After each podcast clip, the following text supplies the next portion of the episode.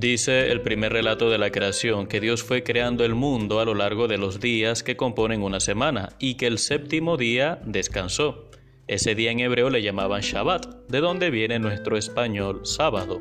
El día de descanso debía ser celosamente guardado. Trabajar ese día significaría una grave afrenta contra la ley de Dios. Como vemos, el relato de la creación en seis días y el descanso del día séptimo tiene una explicación mucho más cultural o de costumbres que un interés sobre el origen de las cosas. En todo caso, con el pasar del tiempo empezaron a surgir dudas prácticas. ¿Qué se considera un trabajo?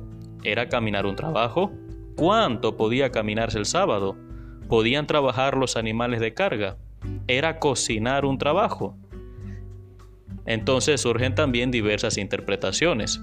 Pero había algo que los fariseos, los más rigurosos observantes de la ley, parecían tener muy claro. El sábado no se podía ni siquiera asistir a un enfermo que estuviera fuera de tu propio hogar. Como vemos, la ley importa más que la persona. Como esos padres que dicen, aquí se hace lo que yo diga, sin por lo menos valorar lo que piensan o sienten los hijos. Es así como llegamos al Evangelio de hoy, Lucas 6, del 1 al 11. Jesús está en la sinagoga y ante él hay un hombre con la mano seca. Es la descripción que da Lucas, lo cual hace pensar en una mano paralizada, acaso por causas neurológicas, desde hacía mucho tiempo, quizás toda la vida. Los fariseos prestan mucha atención ese momento es determinante. Si Jesús lo sana, es señal inequívoca de que está violando el sábado, estaría yendo contra Moisés, no puede ser el Mesías. Jesús sabe lo que ellos están pensando, pero él reconoce que salvar una vida está por encima de cualquier precepto. Para él, la prioridad es aquel hombre. Jesús le dice, extiende la mano, es decir, le pide que haga lo que justamente no podía hacer. Jesús obra con su palabra y aquel hombre obra con su voluntad. Todo milagro involucra a los dos, tanto a Dios como a la persona que se lo pide. Hoy Jesús te dice a ti que extiendas la mano. ¿Para qué?